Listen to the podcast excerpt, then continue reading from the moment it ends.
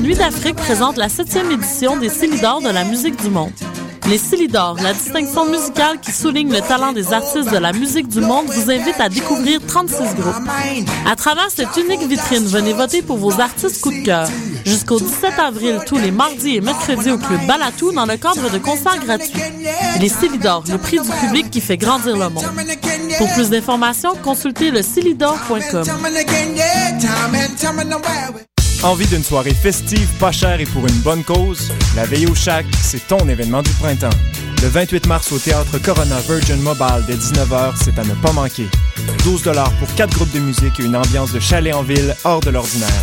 En plus, tous les profits seront versés au Centre social d'aide aux immigrants. Pour plus d'informations ou encore pour acheter tes billets, rends-toi sur la page Facebook La Veille au Chac et consulte le théâtre coronavirginmobile.com. La Veille au Chac, c'est ton événement du printemps. Ici Alex Nevsky et Pascal Bussière, porte-parole du 18e festival Vue sur la Relève, présenté par l'Auto-Québec en collaboration avec Québecor. Du 10 au 27 avril, découvrez-les avant que tout le monde en parle au festival Vue sur la Relève. J'ai moi aussi bénéficié du festival et ma carrière a pris son envol. 41 spectacles dans toutes les disciplines des arts de la scène vous feront vivre une expérience que vous n'êtes pas prêt d'oublier. C'est au cabaret du Myland, Lion d'Or, Jésus, Salarossa et Divan Orange que vous découvrirez les nouvelles tendances et les grands noms de demain. Vos billets à vue sur la relève.com. One Life Entertainment présente Best Night of Your Life au Pure Night Club le vendredi 29 mars. Animé par les meilleurs DJ, DJ Master et DJ Lionheart. Musique hip-hop, dancehall et reggaeton. Il y aura des spéciaux entre autres pour les 100 premiers billets vendus pour les groupes de filles et vous avez 5 chances de gagner une bouteille gratuite pendant la soirée. Pour information, réservation ou achat de billets, 514-621-7454 ou 514-568-4925 ou visitez notre page Facebook One Life MTL. ONE LIFE MTL. Yeah.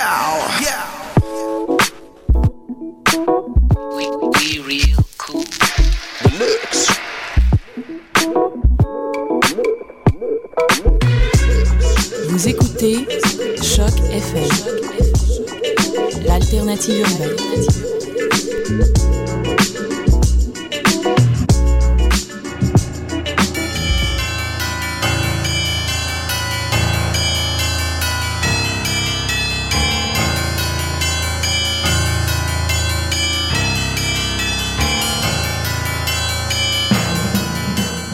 Bonjour, vous êtes sur Choc FM, c'est Mission Encre Noire, le tome 8 et le chapitre 109. Nous sommes euh, mardi 12 mars et Eric et Hélène avec vous. Bonsoir tout le monde. Bonsoir Eric.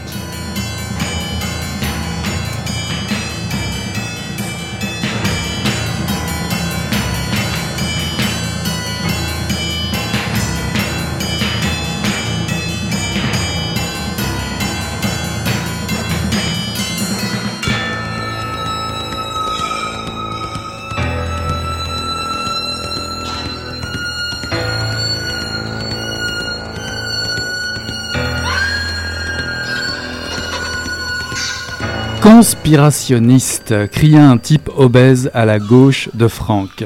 C'est ainsi qu'on nommait les quelques adeptes de la théorie du complot qui soutenaient que la fonction existait avant les années 50. D'après eux, les gens de pouvoir en avaient caché l'existence au peuple. Certains de ces prétendus historiens faisaient remonter la fonction à l'Antiquité, aux Égyptiens, évoquaient l'île de Pâques, mélangeaient tout dans un fatras grotesque. L'érudit ne réagit pas à l'attaque. Il devait avoir l'habitude. Il résuma en trois minutes le parcours militaire de l'empereur français. Puis il en vint au but. La bataille d'Austerlitz. Il présenta un plan du champ de bataille, désigna derrière lui une copie réduite de la toile de François Gérard intitulée La bataille d'Austerlitz, et leva son index en un geste affirmatif qu'il avait certainement pratiqué durant toute sa carrière universitaire. C'est là que Napoléon Bonaparte a compris qu'il risquait de perdre cet affrontement. Regardez bien ce tableau. Qui remarquez-vous? Franck fronça les sourcils. Il ne distinguait qu'un mélange de blessés, de chevaux, de lances et d'humains transformés en soldats obéissants ou enragés. Franck avait participé à plusieurs corps à corps pendant son service dans les forces et il se demanda comment le peintre avait pu figer cet instant où tout bouge, tout s'embrouille. Napoléon est représenté de trois quarts gauche, on ne voit pas vraiment où est sa main droite. Pourquoi? Le professeur se permit de rire tout seul, faisant tressauter son bouc.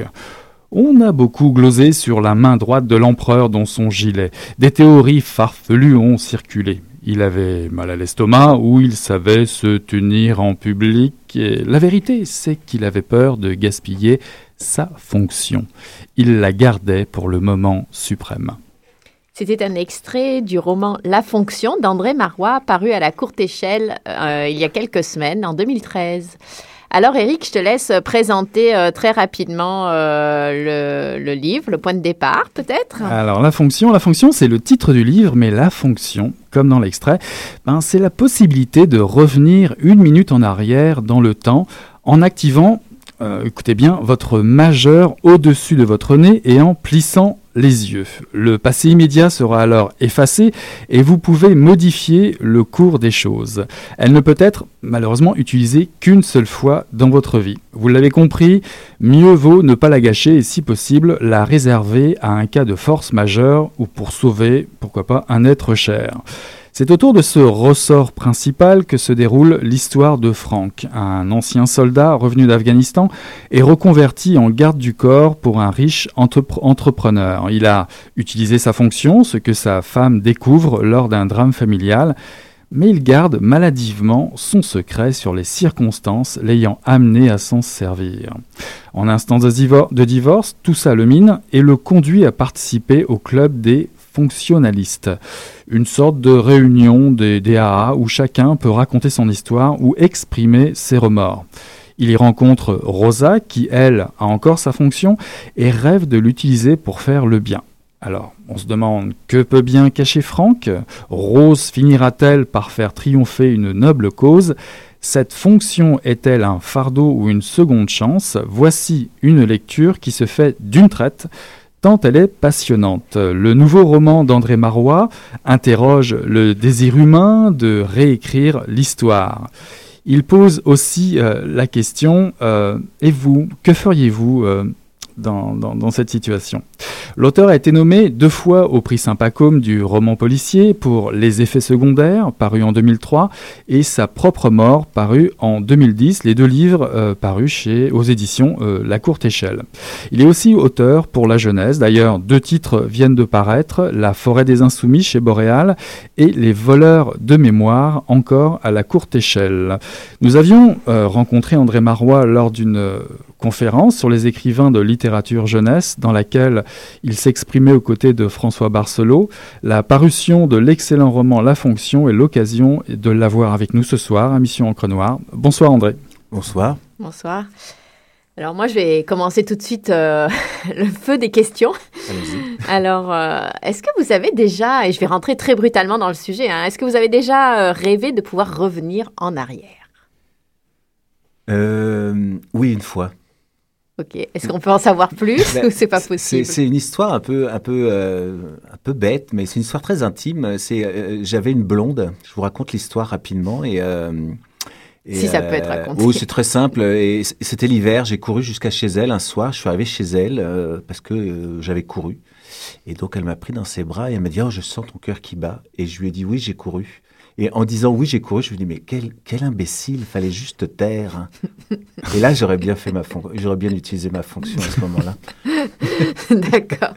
Et alors, euh, pourquoi euh, ce souci d'une deuxième chance euh, dans ce livre? Puis d'où est venue l'idée de, de, ce point de départ, l'idée de ce livre finalement? L'idée est venue un jour en, travaillant. je, viens de la publicité. Je travaillais dans une agence de publicité. Je travaillais avec une directrice artistique qui s'appelle Annie, qui est, qui est auteur maintenant à la courte échelle, qui s'appelle Annie Grouvi, mais à l'époque, elle, était directrice artistique et on était face à face. Et à un moment, elle a fait, je ne sais pas ce qu'elle a fait, moi j'écrivais, et elle a dit Oh, pomme Z.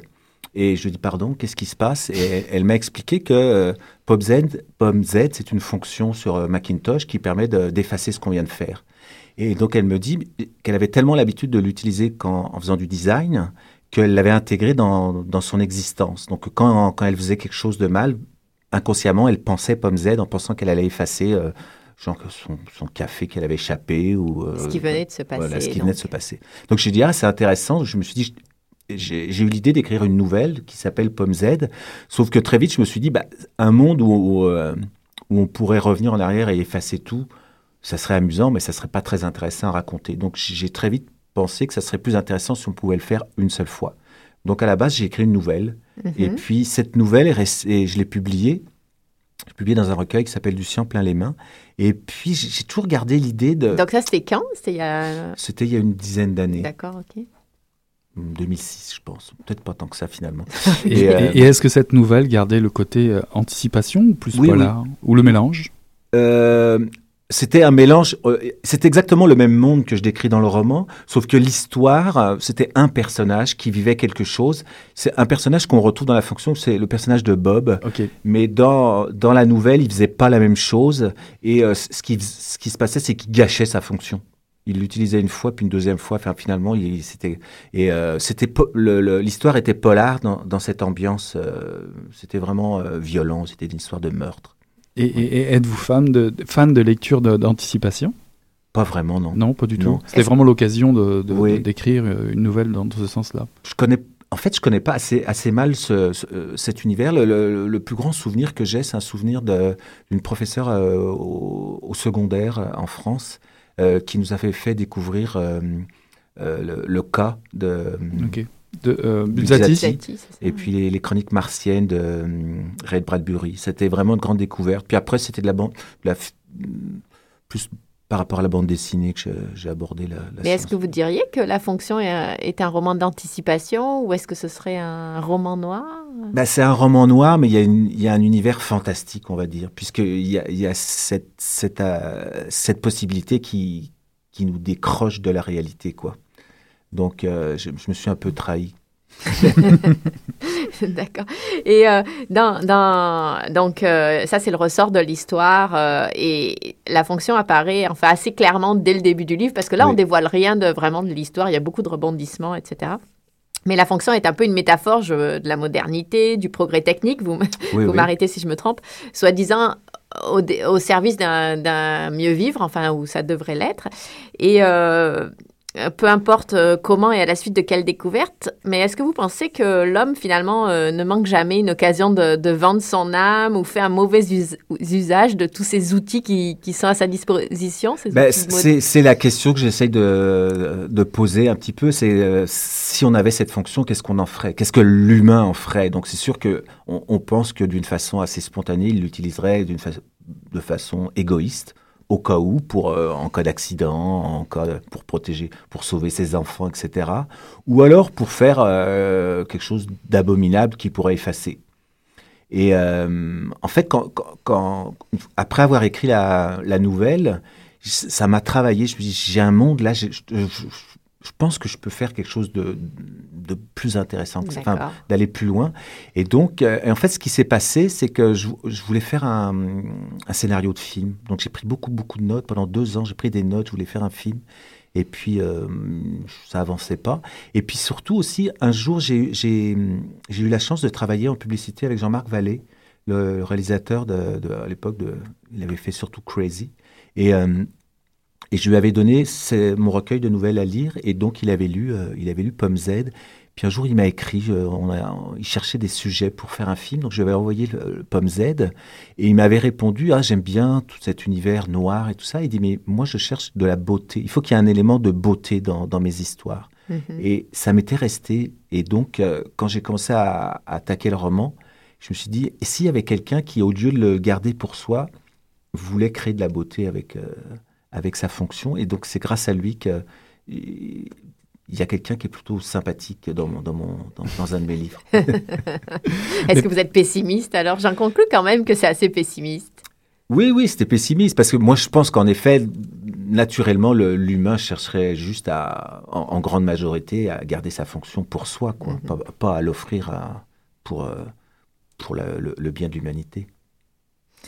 Et euh, est-ce que euh, vous, comment vous le euh, est-ce que vous diriez que c'est politiquement correct quand, quand même, euh, cette idée de, de fonction, une, une chance de s'en sortir euh, dans une situation catastrophique ou de retirer une mauvaise pulsion qu'on a eue? Mais il y a toujours quand même, parce que dans le livre, il y a quand même toujours le remords, le regret de ne pas l'avoir bien utilisé, de l'avoir éventuellement gaspillé, de ne pas, pas, faire le bien. Est-ce que est-ce que c'est moral l'histoire Est-ce que vous il y a une morale à cette histoire. Oui, est-ce qu'il y a une morale à cette histoire? Ben, en, tous les cas, moi, moi l'écriture m'a amené vraiment à me poser plein de questions sur la morale, justement, parce que euh, ce, qui était intéressant, ce qui est intéressant dans, enfin, moi je trouvais intéressant dans la fonction, c'est que ceux qui, quand on revient en arrière, on se souvient de ce qu'on a effacé, mais le, monde ne sait pas. Le monde est mhm. revenu en arrière et est reparti. Donc le monde ne sait pas euh, ce qui s'est passé. Donc on vit avec euh, le souvenir de, cette minute euh, effacée. Et donc, euh, si on a effacé quelque chose qui n'est pas bien, euh, on vit avec, avec le remords. Et, et, tout à coup, je me suis retrouvé avec toute cette notion, la notion du, remords, la notion de, du besoin de, de se confesser, le besoin d'avouer. Puis j'ai trouvé ça tellement passionnant. Pour, pourquoi l'humain vit, vit, vit, mal, finalement, le fait de faire du mal? Pourquoi il y a un moment, on a besoin de, de partager, d'aller voir un, un prêtre ou un médecin ou un, ou les alcooliques enfin, ou l'équivalent. exactement. D'où l'idée de créer ce, ce, club des fonctionnalistes qui permet aux gens de, de, de, de soulager leur, euh, leur mauvaise conscience ou leur conscience tout court. Alors, ce qui est terrible dans le livre, c'est que le jugement des autres est vraiment présent. Il y, a, celui des parents pour les enfants, ou celui euh, des pères, on parlait des fonctionnalistes tout à l'heure, ou, des proches pour, euh, pour les adultes ça semble avoir une grande importance euh, pour vos personnages. Alors moi je me demandais, est-ce que c'est un signe des temps, euh, l'image que l'on donne de soi qui a, qui a l'air essentielle? Oui, certainement. Oui, oui. Les, gens, bah, l'image projetée bah, aujourd'hui est essentielle. Et, donc là, les gens, on se rend compte, bon, ben, non seulement ils, utilisent leur fonction, mais en, plus, c'est sûr qu'il euh, faut qu'ils l'utilisent bien.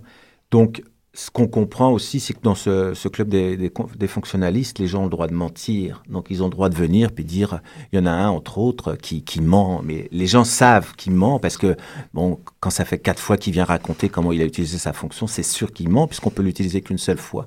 Et, euh, mais finalement, c'est pas grave parce qu'on se dit, si lui, il ment, ben, moi aussi j'ai le droit de mentir et puis euh, autant raconter une belle histoire, autant dire ben voilà, moi j'ai sauvé la grand-mère qui traversait la route, euh, j'ai utilisé ma fonction comme ça, alors que c'est la publicité de soi-même, là, le marketing. Il y a le jugement, la culpabilité, le jugement des autres.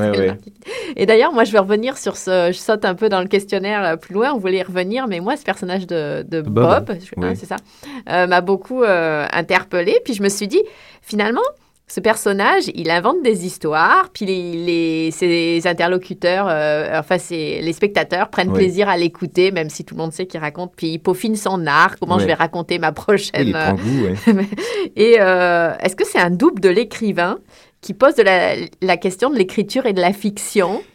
Ben, euh, oui, c'est sûr qu'à un moment, c'est sorti comme ça. Je trouvais ça, au, début, il ne devait pas faire ça. Puis à un moment, j'ai commencé à la, je me suis dit, mais je l'aime bien ce personnage. Mais, donc, je, lui ai fait raconter de plus en plus d'histoires. Puis à un moment, j'aimais bien l'idée qu'il mélange, euh, il mélange son vécu avec euh, des. Il lit des contes, à un moment, puis il, lit le, le, Reader's Digest, puis il, fait, il prend des petits bouts à droite à gauche, puis il réinvente son histoire. Donc oui, c'est l'écrivain, en effet, qui. Puis, surtout, il, se rend compte que ça, que ça a un effet. Euh, les gens aiment qui raconte ses histoires. Il est bon pour raconter. Donc finalement, il se, il, pratique chez lui, là, enfin, dans, sa chambre, là, devant, sa, devant son miroir. Puis euh, il, il, il a envie d'en écrire d'autres. Finalement, il a prévu de raconter la vérité un jour, mais finalement, il a plus envie de la raconter. Il a juste envie de raconter d'autres histoires. Et est-ce que ça veut dire que vous, en tant qu'écrivain, de temps en temps, vous glissez euh, des choses que vous avez à avouer euh, au milieu des livres, et au milieu des chapitres, des paragraphes? Probablement, mais je vous dirai pas lesquels. Là-dessus, je vous propose une pause musicale. Put de flame on it, Charles Barkley.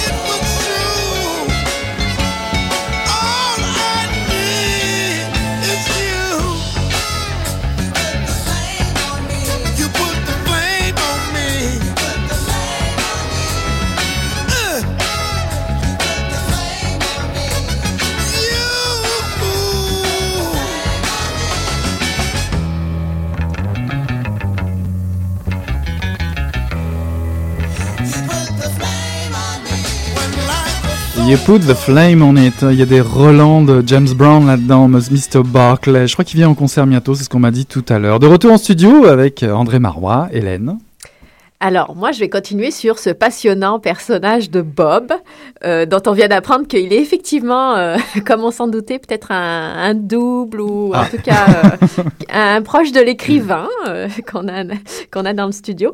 alors, Bob, en plus, on va pas dévoiler ce qu'il fait, mais il pose la question de, de l'art, de y a-t-il des, au-delà des, des, individus, des êtres humains, des, des œuvres artistiques qui ont une valeur qu'il faut absolument garder pour l'humanité Et puis, de, est-ce que le tabou ultime, euh, c'est de s'attaquer euh, à une œuvre d'art À une œuvre d'art. D'où c'est venu ça ben, En fait, c'est dans, dans, la nouvelle, c'est Bob le personnage principal, et dans la nouvelle, il, il, fait complètement autre chose. Il tue quelqu'un.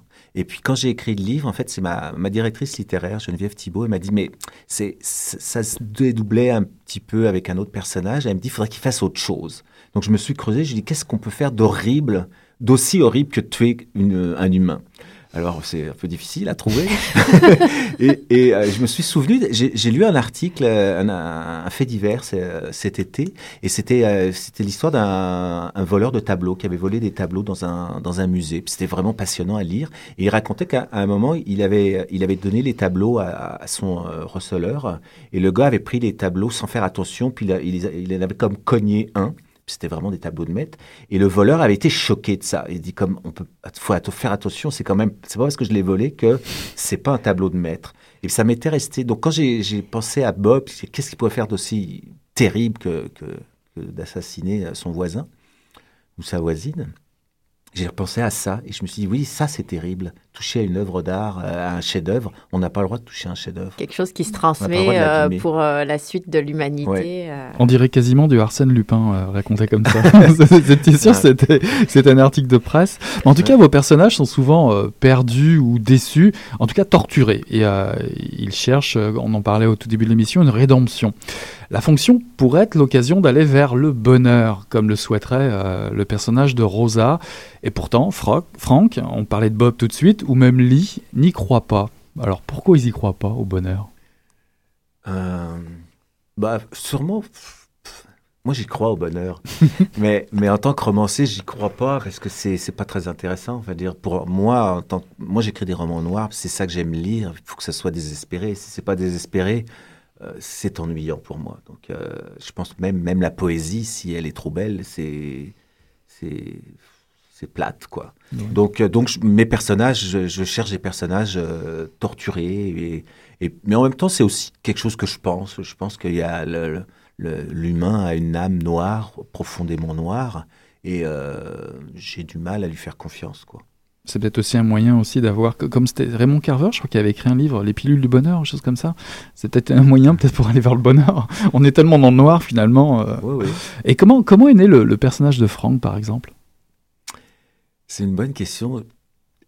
Qui est le héros, hein Oui, le, héros, le héros, qui est le personnage principal. En fait, en fait le, personnage de Franck, mais je, je savais ce qu'il avait fait et je savais ce qu'il avait effacé. Ça, c'était clair pour moi.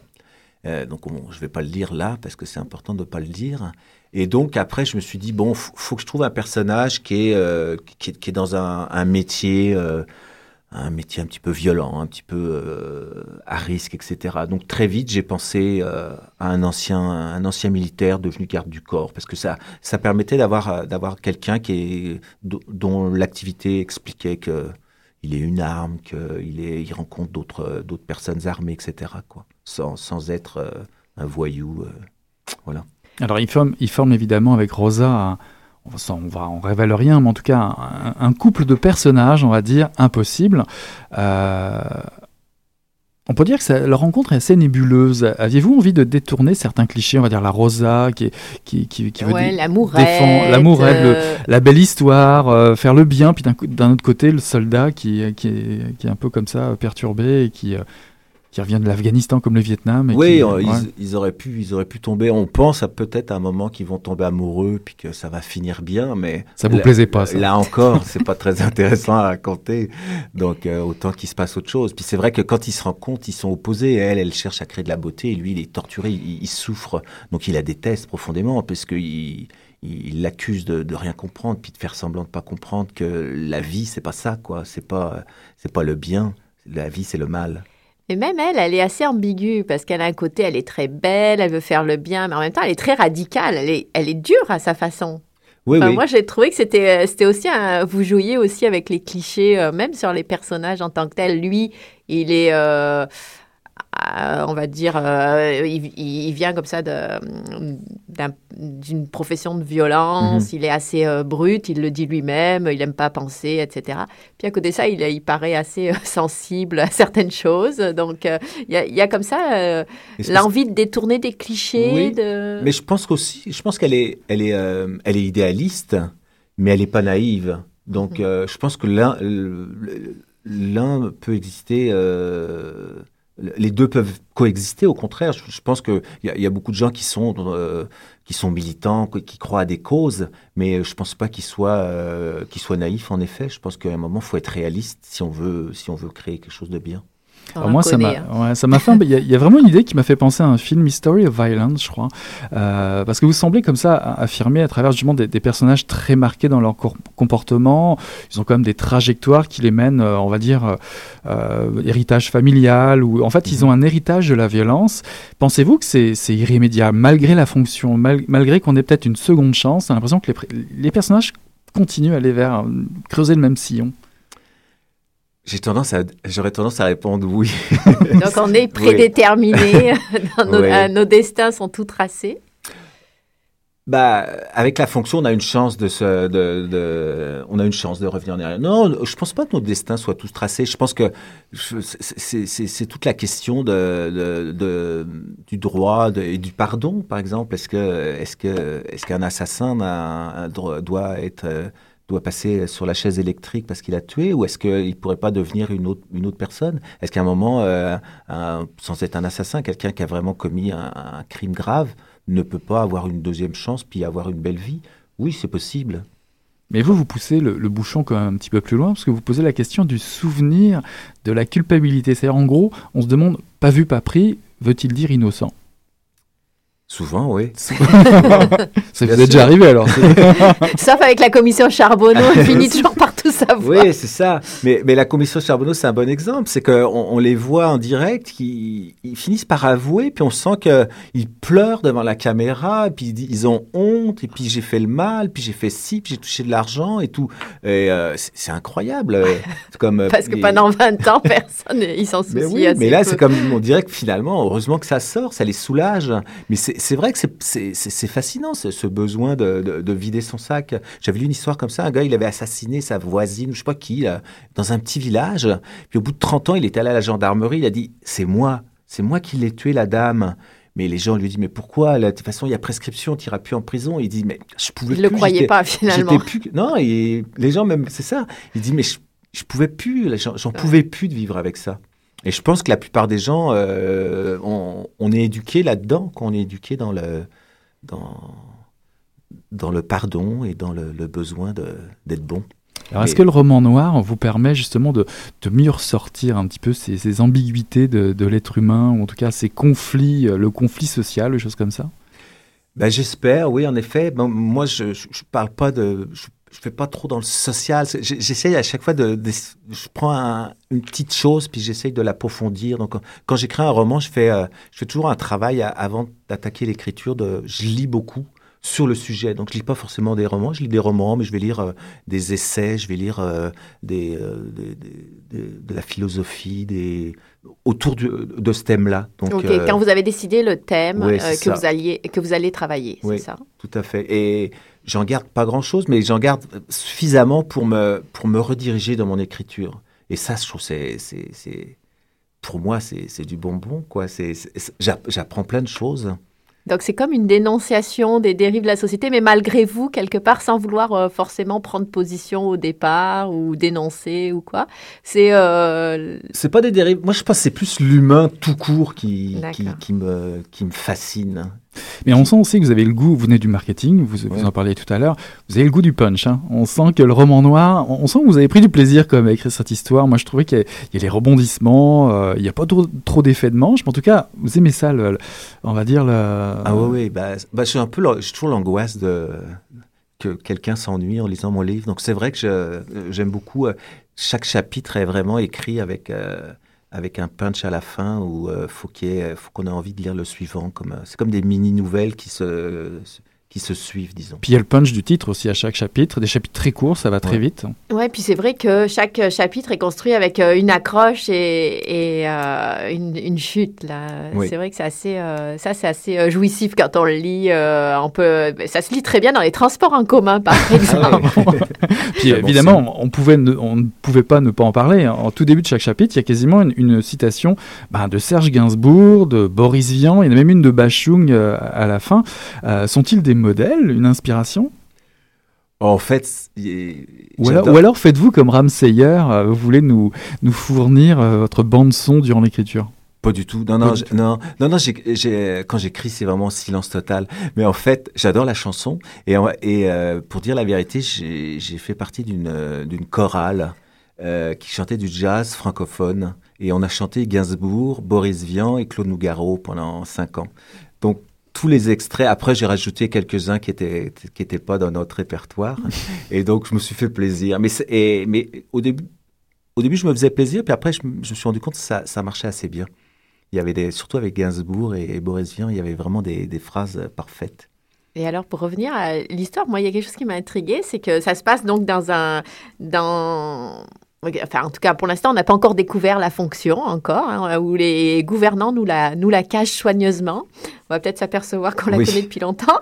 Mais en tout cas, euh, le Montréal, c'est celui d'aujourd'hui. Alors, est-ce que c'est important d'avoir un, Et les personnages vivent des situations comme on en vit tous, euh, les divorces, le travail social qui paye mal, les loyers qui est en retard euh, dans certaines dans certains milieux, dans certains quartiers, etc., parce que c'est c'est trop difficile de, payer ça.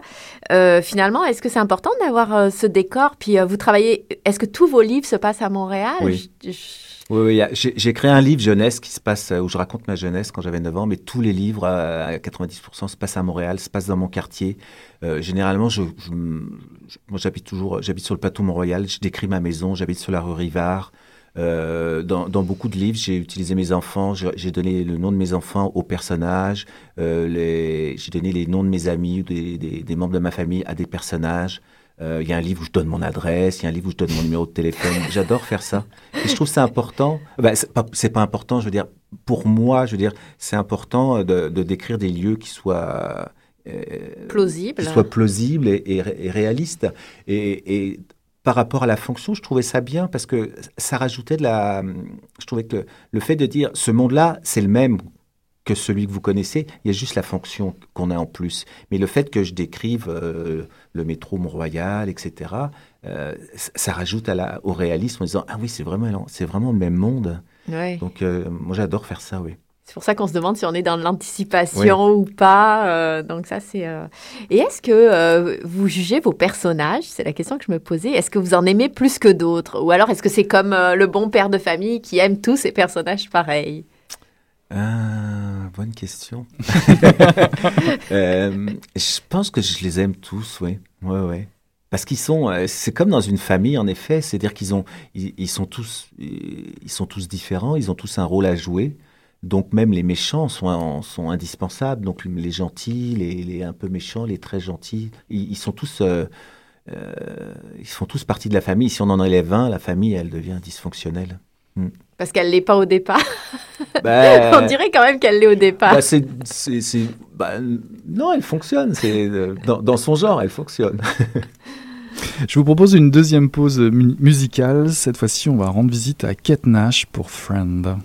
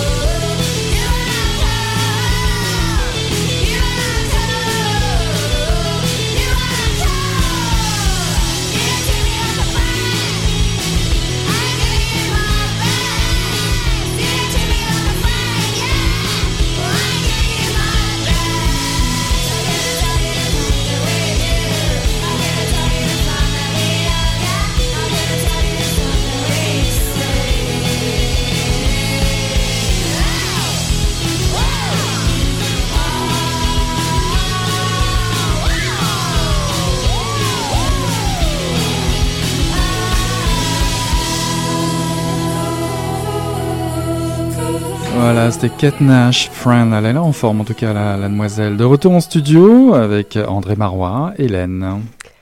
Alors, moi, pour euh, reparler un petit peu d'écriture, alors on a bien compris, il y avait une nouvelle, vous en avez fait un, roman, pendant euh, deux ans, vous avez retravaillé dessus en pensant en faire un film, mais finalement, euh, combien de temps ça a pris l'écriture en tant que telle du roman? L'écriture en tant que telle, pour arriver à une première version, ça m'a pris ça m'a pris six mois peut-être. Une première version vraiment pas, pas bonne, puis après je l'ai réécrite. Et vous faites ça à, temps plein ou ça, euh, vous alternez ça avec d'autres euh, projets? Non, non, je fais ça à temps plein. Euh, pour la pour l'écriture, j'ai eu la chance d'avoir une bourse du Conseil des arts et des lettres du Québec que je remercie ici. Donc, non, non, ça a été formidable. Donc, j'ai pu vraiment me consacrer à l'écriture à, à, plein temps. C'était un luxe inouï. Et après, il y a beaucoup de versions. Après, il y a beaucoup de versions. De retravail. Il y a une première version que je refais moi. Ensuite, euh, j'ai euh, ma blonde qui est ma première lectrice, qui est une très bonne lectrice parce qu'elle est, c'est une vraie lectrice, quoi, assez juste et impitoyable. Et ensuite, il y a ma directrice littéraire qui me fait retravailler encore deux, trois versions. Est-ce que c'est important le travail d'un éditeur, justement, pour accompagner un, écrivain? Ah oui, moi je trouve c'est essentiel. Moi j'adore ça. Je trouve c'est c'est douloureux. Euh, surtout dans, les, premiers feedbacks, parce que bon, on dit ah c'est super, j'aime ça, mais là on voit on voit la copie rend qu'on nous rend avec euh, avec des ratures partout, puis des ceci, puis des cela, enlève ceci, tu devrais penser à ça. Donc là, il y a toujours euh, les petits moments de découragement, mais en même temps, moi je, trouve ça, enfin ça dépend avec qui on travaille. Moi, j'ai la chance de travailler avec quelqu'un que, avec qui je m'entends bien et, et c'est sûr que je suis ravi du produit final. Je trouve que c'est tellement meilleur que ce que j'avais fait au début, quoi, grâce à ça, parce que on, ça nous pousse, mais ça nous pousse dans le bon sens. Puis on n'est pas forcément d'accord avec tout ce qui est proposé ou tout ce qui est dit, mais c'est un vrai travail euh, d'édition. Puis je trouve que c'est essentiel. Ouais. Enfin, moi, personnellement, euh, euh, je, trouve que je ne me verrais pas publier un livre sans passer par, par un éditeur. Est-ce qu'on n'a pas l'impression que le bébé nous échappe parfois, qu'on essaie trop de répondre? Non, ça reste quand même l'œuvre personnelle. Oui, c'est notre bébé. De toute façon, c'est nous, c'est nous qui l'écrivons, et puis c'est nous qui. Par, exemple, l'histoire de Bob tout à l'heure. En fait, c'est mon éditrice que ce que je mhm. disais qui m'a dit, mais tu devrais peut-être penser. Mais elle m'a juste suggéré ça. Mais après, à moi de trouver euh, comment et puis quoi, etc. Puis j'aurais pu ne rien changer. C'était, c'était une suggestion. Puis après coup, je me suis dit, ben oui, c'est beaucoup mieux comme ça. Mhm. Et puis, euh, vous avez écrit de, nombreux romans en jeunesse. Puis là, il y en a deux qui sont sortis en même temps, où il y a plus une réédition. Euh, et, euh, donc, et puis, il y en a qui sont destinés, si je ne me trompe pas, à plusieurs âges. Ou, alors, comment, comment on passe de l'un à l'autre, du travail pour les adultes au travail pour les plus jeunes, pour les adolescents, enfin, selon ou roman jeunesse? Je, je, me demande toujours comment on décide que telle idée, ça va aller à, pour tel public. Bah, Est-ce que c'est le même travail au, fait Oui, c'est le même travail. C'est juste que avant de commencer l'écriture, moi je sais que le livre que je vais écrire s'adresse à, euh, à des ados ou s'adresse à, à, des jeunes qui ont 10 euh, ans ou euh, là je viens d'en finir un vraiment pour un public, un premier lecteur, là ils ont 7-8 ans. Donc c'est vraiment, je le sais avant de commencer, il faut le savoir. C'est l'idée? C'est l'idée qui donne le. Il y a l'idée, puis il y a, il y a, surtout l'écriture après qui, qui, qui varie, quoi bon, c'est sûr, plus, plus c'est jeune, plus c'est simple dans, dans, la façon d'écrire. Les, phrases sont plus courtes, le vocabulaire est plus simple, et puis les actions sont quand même plus faciles à, à, comprendre, quoi. Donc, puis plus on grandit, plus ça devient, plus ça se, se complexifie. Et est-ce que c'est le même temps d'écriture ou euh, c'est quelque chose qui va plus vite pour les, pour les plus jeunes? Parce que j'imagine que les textes sont plus courts aussi.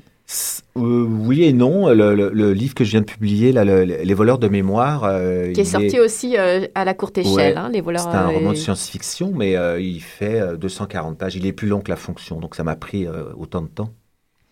Et il se passe aussi au Québec. Il se passe au Québec en 2039. Ah. ah, encore l'anticipation finalement. Est-ce que c'est le cas aussi pour la, forêt des, Insoumis euh, paru chez Boréal? Ah, pas du tout. La forêt des Insoumis, c'est un projet complètement euh, qui m'est. J'avais publié deux, deux, petits polars à saveur historique chez Boréal. Et euh, ce projet-là m'est arrivé, on m'a proposé, c'est une illustratrice qui s'appelle Geneviève Côté, et elle a, elle a approché la, ma directrice littéraire, Catherine Germain, en lui disant ben, Mon grand-père, euh, en 1918, il s'est caché dans le bois pour pas aller à la guerre. C'était un insoumis. Et il a tenu un journal. Et euh, elle, m'a proposé de, reprendre ce journal et d'écrire un livre à partir du journal. Donc c'était vraiment euh, un travail d'écriture très particulier parce que je suis parti de quelque chose que je que je connaissais pas, mais avec un, vrai matériau. Et euh, à partir de là, il a fallu que je me documente beaucoup, puis il a fallu que j'invente une histoire, parce que le journal en soi, euh, lui, s'est caché dans le bois de juin à octobre, euh, mais bon, il n'y a pas vraiment d'histoire, quoi. Donc il a fallu inventer une histoire, mais c'était passionnant à faire. Alors comment, comment mesurez-vous l'impact que peut avoir, par exemple, tel type d'écriture, prenons la fonction, sur, on va dire, des adultes, et l'impact que peut avoir vos romans pour la jeunesse? Comment, faites-vous pour euh, jongler avec l'écriture, justement, ou le niveau d'écriture? C'est un peu intuitif, hein, honnêtement. Euh, l'impact, je fais beaucoup de rencontres dans les écoles, donc ce que j'écris pour les jeunes, je, peux voir l'impact parce qu'ils m'en parlent, ils, me posent des questions sur mes romans. Mais euh, quand on écrit pour les adultes, on a beaucoup moins de feedback que ça, quoi. Mais ceci dit, ceci dit après, les, romans pour adultes, ça dépend des lecteurs. J'avais écrit un roman noir qui s'appelait Sa propre mort, et puis et ils l'étudient au secondaire, alors que c'est vraiment pas pour eux, mais il y a des profs qui disent que c'est un sujet intéressant. Donc là, j'ai eu un feedback intéressant. Mais c'est bien parce que c'est vrai qu'il y a des sujets ou une écriture qui n'aurait pas directement destinée, puis on sent qu'ils ont ils, ont, ils ont travaillé plus fort et donc je suis content parce que ça marche. Et est-ce qu'il y a justement des sujets à éviter quand on écrit pour les enfants ou pour les jeunes, où tout est possible? Ça dépend de l'écriture et, et, effectivement de la complexité de l'histoire. Dans l'absolu, tout est possible, mais à un moment, faut pas non plus, euh, faut, faut, faut, y aller tranquillement, quoi. Je veux dire, et c'est sûr que moi, dans, dans, les voleurs d'espoir et les voleurs de mémoire, le roman, je, je, raconte des histoires un petit peu, des histoires de complot, puis il y a des méchants, puis euh, il y a les méchants États-Unis, puis il y a tout ça. Donc, euh, j'aborde des thèmes assez durs, mais en même temps, je les, je les aborde dans un contexte où c'est des adolescents qui, qui font du, qui se promènent en en motoneige et puis euh, voilà quoi. Alors vous utilisez beaucoup de, ce qui est proche de vous, votre adresse, euh, votre famille, etc. pour écrire euh, vos, nombreux romans. Mais est-ce que vous testez votre écriture sur, bah, je sais pas, vos enfants par exemple? Non, non, ils le lisent juste quand c'est fini, quand c'est publié. Ils disent quoi? Merci papa, c'est bien? Ou quand c'est pas bon, ils le disent aussi? Bon, ils sont plutôt bon public, oui. Et on, a l'impression qu'il se développe au, Québec, euh, comme ça, un courant de, autour du roman noir et du polar. Est-ce que vous avez l'impression que c'est vrai, que vous en faites partie euh, Comment ça se passe? Est-ce qu'il y a une communauté euh, vivante d'auteurs Est-ce qu'il y a une rivalité entre vous? Eh ben, Honnêtement, je me demande si j'en fais partie, mais parce que je sais pas, moi, moi je fais pas du roman policier à, enquête. Et mm-hmm. beaucoup d'auteurs qui, qui, publient un roman policier se lancent dans, dans des romans policiers avec un inspecteur et puis qui fait des, des séries et tout. Donc euh, moi je me trouve un petit peu à, à la marge de ça parce que c'est des romans noirs. Il n'y a aucun livre qui suit parce que je tue toujours tout le monde donc euh, je peux pas les reprendre dans le roman d'après. Sauf, euh, sur, sauf, sur, les sauf les, les, voleurs. Les, en jeunesse, jeunesse. ils suivent. Mais je, sais qu'il y, a eu deux, il y a eu un, un, dossier dans le Devoir il y a pas longtemps, puis un autre dossier dans les lettres québécoises au Polar québécois. Mon nom n'apparaît jamais nulle part, donc faut croire que je fais du polar sans en avoir l'air. oui, enfin, cela dit, vous avez quand même déjà contribué à Alibi, on, en parlait. Euh, qu'est-ce que cette expérience vous a apporté? Vous avez rencontré des auteurs oui, j'ai rencontré des auteurs. Moi, j'ai assisté à la naissance d'Alibi, la, revue Alibi, puis j'étais ravi de ça parce que justement, c'était euh, au début, on, est, on était quelques auteurs de, de, polar. Il y en avait avant moi, puis il y en avait pendant. Et euh, le fait qu'il y ait une revue tout d'un coup qui naisse et qui soit euh, notre vitrine où on pouvait publier des nouvelles, c'était fabuleux. Je veux dire, moi, j'étais tellement content de publier là-dedans. Pour moi, c'était, j'étais c'était une réussite. C'était pas ma réussite, c'était la, réussite de, cette initiative, mais c'était très important. Puis la, la, revue existe toujours maintenant. Il y a, ils font toujours un concours de nouvelles. Ils sont très très actifs avec des, des critiques, avec un site internet, etc. Et je trouve que ça a donné toute une légitimité au polar euh, au Québec en tous les cas. Et justement, euh, en parlant de site Internet, vous avez un site Internet? Est-ce que vous utilisez euh, par ailleurs euh, les médias sociaux, page Facebook, tweet, etc. Est-ce que c'est important? À quoi ça sert finalement pour un écrivain ça? Et, Ou pourquoi vous le faites? Est-ce que vous aimez ça? Est-ce que c'est une nécessité? Est-ce que c'est... Bah, ça ne permet pas d'avoir des feedbacks, justement? Oui, il y, y, a deux choses. Bah, le site Internet, c'est vraiment un site pratique avec toute la, la, liste des livres. Et puis, donc, ça permet aux gens qui sont intéressés de savoir de quoi parlent les livres et puis de trouver les, le code ISBN. Mais, euh, mais euh, sinon, j'ai un blog. Je tiens un blog. Ah. Pour là, je tiens, je parle un peu plus de mon actualité. S'il y a eu des critiques, si j'ai écrit euh, une nouvelle dans une revue, etc. Où, je raconte aussi comment j'ai écrit certains de mes livres. Je, je, donne, je donne un peu un historique, etc. Mais c'est à la fois, c'est à la fois, bon, c'est un peu narcissique, hein, faut bien le dire. Et puis, euh, en même temps, c'est une façon. C'est bien de l'avouer, hein, puisqu'on bah, a dit que c'était important de se confesser. Bah oui, voilà. Et Vous avez le droit d'utiliser votre fonction si c'est. non, non, j'assume. J'ai une page Facebook, mais ça aussi, c'est narcissique, puis c'est intéressé, mais en même temps, euh, on est écrivain, on est en, quand je, je suis tout seul, ben, je suis j'en discutais récemment avec d'autres auteurs là au salon du livre de l'Outaouais et euh, on est tout seul chez nous là toute la journée et puis euh, le Facebook c'est assez sympathique parce que ben, là on, a des nouvelles, il y en a qui disent ah j'ai fait ci, moi j'ai fait ça, moi j'ai rencontré une école, moi j'ai écrit euh, un chapitre, moi j'ai fait c'est pas forcément passionnant mais ça, permet de dire bon bah je suis pas tout seul dans mon coin puis des fois, il y en a qui ont un petit coup de blues, puis il y en a qui sont contents. Donc, on, ça permet de... de, de y a, plus un sentiment d'appartenance. D'accord. Donc c'est moins pour être, euh, c'est plus pour être entre euh, finalement entre vous et sentir effectivement euh, appartenir à une communauté que, que d'être vraiment en lien avec les lecteurs ou moi j'ai pas les de lecteurs ou d'avoir des feedbacks. Non, moi j'ai pas j'ai pas de j'ai pas de page d'auteur où j'aurais juste des lecteurs et tout ça. Non, moi c'est vraiment plus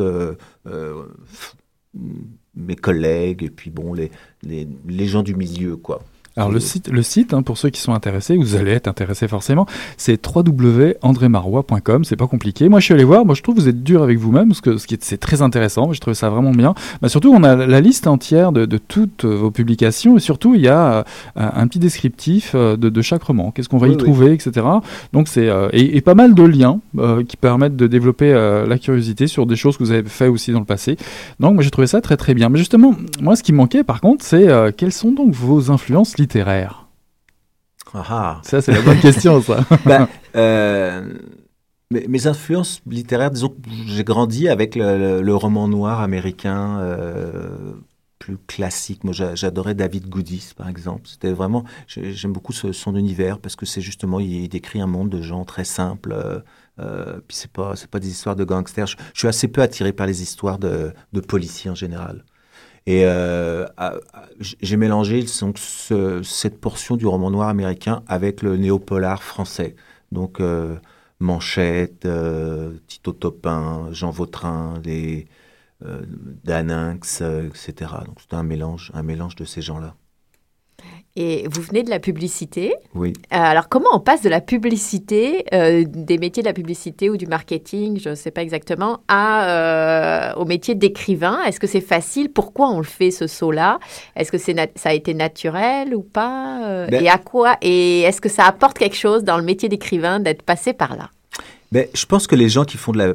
pas tout le monde, mais la plupart des gens qui sont rédacteurs, en tous les cas en publicité, là, euh, il y en a un certain nombre qui ont publié les livres, mais c'est assez logique, je veux dire, parce qu'on est arrivé à la rédaction publicitaire parce qu'on aimait les mots, mhm. euh, parce qu'on aimait écrire. Donc on s'est trouvé que moi j'ai fait comme beaucoup d'autres de la rédaction, comme ça. Mais c'est sûr qu'à la base, il y avait un goût pour... Euh, pour l'écriture, il y avait un goût pour la lecture. Donc c'est sûr que ça, ça a continué. Et puis, récemment, je me posais, je, me suis dit, ce qui est, je faisais un parallèle et je trouvais que, par exemple, quand on, euh, quand on, quand on fait une publicité pour n'importe quoi, on se retrouve avec un briefing pour nous dire, ben voilà, faut faire la promotion de, de des bouteilles d'eau euh, Smart Water. Ok. Alors là, on se dit, bah, ok. Non, c'est Coca-Cola, il paraît, on a appris ça. Et, là, tout d'un coup, on se dit, bah, j'ai jamais bu ça, qu'est-ce que c'est, comment ça marche, combien ça coûte, comment c'est emballé, qui c'est qui boit ça, etc. Puis on est obligé de s'intéresser aux personnes à qui euh, qui sont susceptibles d'acheter ça. Donc on, on, on, est obligé de rentrer dans la tête, dans les habitudes, dans la vie, le quotidien. Et, et en fait, le, le, le, de romancier, c'est un peu la même chose. Quoi. Je veux dire, quand, quand on définit un personnage, quand je décide de, de prendre Franck comme personnage, ben, je, me, je fais le même travail. Je rentre dans sa tête, puis je dis, bah, c'est quoi son histoire, qu'est-ce qu'il mange, que, c'est, c'est quoi son quotidien, euh, c'est quoi sa façon d'être, son, son, caractère? Finalement, je trouve que c'est, c'est, c'est, c'est la même façon de faire, sauf que le but n'est pas du tout le même, mais la, la, la démarche est la même. Une correspondance, donc. Et puis, est-ce que ça a apporté des choses, du coup, dans votre écriture, d'être passé par là Parce qu'il y a, on, parlait du rythme tout à l'heure, des chapitres courts, etc. Est-ce que ça, ça a joué ou non, pas spécialement. Si, c'est sûr que ça a joué. C'est sûr que mes phrases sont jamais très longues et puis j'aime bien euh, mettre sans, sans, faire euh, en faire trop, un certain sens de la formule, puis le, du punch, etc. C'est sûr. C'est sûr quand, la, quand j'ai une phrase qui fait plus que trois lignes, je commence à m'inquiéter, quoi. Donc. Mais c'est sûrement que la publicité a, a une influence là-dessus, ouais. Alors, est-ce que quelqu'un vous a, vous a, amené à écrire Est-ce que quelqu'un vous a encouragé euh, Avez-vous un maître ou un tuteur ou un modèle? Hmm, Pas vraiment, non. Parce que souvent, les, Moi, je ben, un maître, euh, non, je, sais vraiment... Quelqu'un qui vous a dit, vous avez euh, des, des, manuscrits qui dorment dans un tiroir, il faut vraiment en faire quelque chose. Ah non, non, non. Ou un auteur. Non, vraiment... moi, James Elroy, ça m'a poussé à écrire. ah bon non, non, mais Je savais pas, tu nous caches des choses. Ça, m'a rappelé ben, quelqu'un. Je dirais que j'ai un souvenir d'avoir lu euh, L'écume des jours, par exemple. Euh, et euh, j'avais pris dans la bibliothèque de mes grands frères sans savoir ce que c'était. Puis je me rappelle avoir lu ça, puis avoir fait Waouh, on a le droit de faire ça dans un livre. ça m'avait vraiment ouvert une fenêtre qui est restée ouverte tout le temps. Je pense que ça, ça a été une lecture déterminante. Après, il y en a eu beaucoup d'autres, quoi. Mais sinon, un maître comme ça, j'ai plein de, beaucoup, mais pas, pas un seul, non. vous avez beaucoup de coups de cœur. Oui. C'est ça. Alors, quelles sont vos dernières lectures coups de cœur? euh, mes dernières lectures, il fallait me préparer à ça. Il n'y en a pas, vous avez le droit de pas lire. Je suis en train de lire Le, Diable euh, tout le temps. Hop, là, nous on adorait ça. je, suis là-dedans. C'est très très noir, c'est très bon. C'est vraiment, euh, oui, j'aime beaucoup ça aussi. Ouais, on l'a présenté. Et, et j'ai lu juste avant le, Joël Dicker, le, La vérité sur l'affaire Harry Dicker et euh, qui est un roman noir écrit par un, roman américain écrit par un Suisse. Donc c'était pas mal, mais euh, ça manquait un petit peu de, un petit peu d'américanité. Non, sinon j'ai lu Pike, un roman noir euh, américain très dur, très violent, très brutal, très très noir, très américain et très bon. Ça, c'est une tendance du polar français en ce moment d'ailleurs. je pense à Chenas, tout ça, une espèce de roman polar très gore. Ouais. Là, c'est pas gore, c'est brutal. Ah, ok c'est brutal. Mais c'est brutal dans le sens, c'est des pauvres, là, puis quand ils se battent, ils se battent vraiment. Hein. Puis est-ce qu'on va passer au projet? Parce qu'on aime bah toujours évidemment poser la question euh, des projets en cours ou des projets à venir ou de quelles sont les actualités? Alors les actualités, bah, là, j'ai fini d'écrire un, roman, euh, sûrement un roman pour les, les, très jeunes. Sinon j'ai un projet de livre. Celui-là euh, pour les 7 ans, c'est ça? Oui, oui. Mais c'est pas un polar, c'est comme une histoire qui est plutôt ça, plutôt ça met de bonne humeur. Et euh, les projets euh, en écriture, j'ai un projet d'écriture qui est basé. Euh, j'ai fait un peu comme la fonction. J'ai écrit une nouvelle il y a quelques années qui s'appelait Vieux con. Et c'est aussi une histoire qui me, qui me travaille depuis et j'ai envie d'écrire le roman inspiré de cette idée. C'est le thème, c'est la haine mais la haine comme moteur de notre vie. Voilà, l'idée c'est que euh, finalement le vrai moteur de l'humanité c'est pas euh, pas de créer, euh, de pas faire du bien, mais c'est la haine qui fait avancer le monde. C'est un on reconnaît le côté.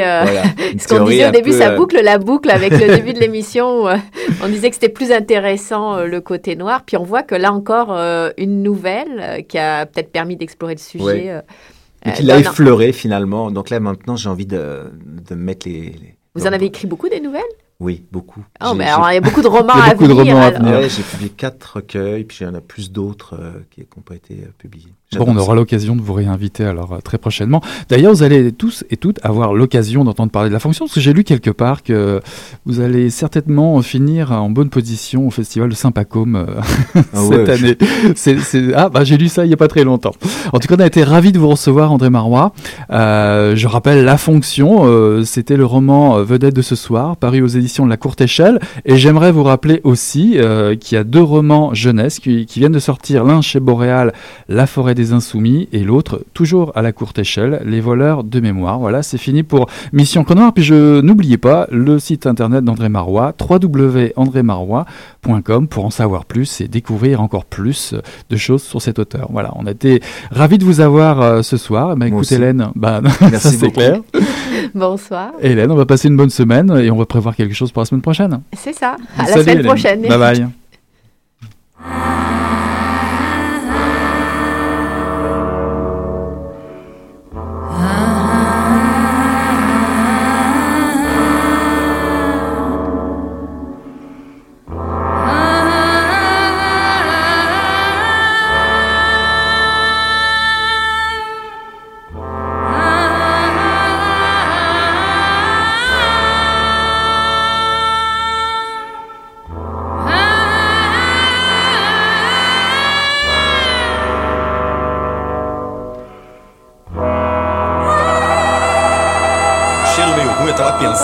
coisa e fedeu as coisas. Pô, mas o negócio tava bom, bicho. O negócio tava bom, só quando ele tava tão entupido. Gostoso!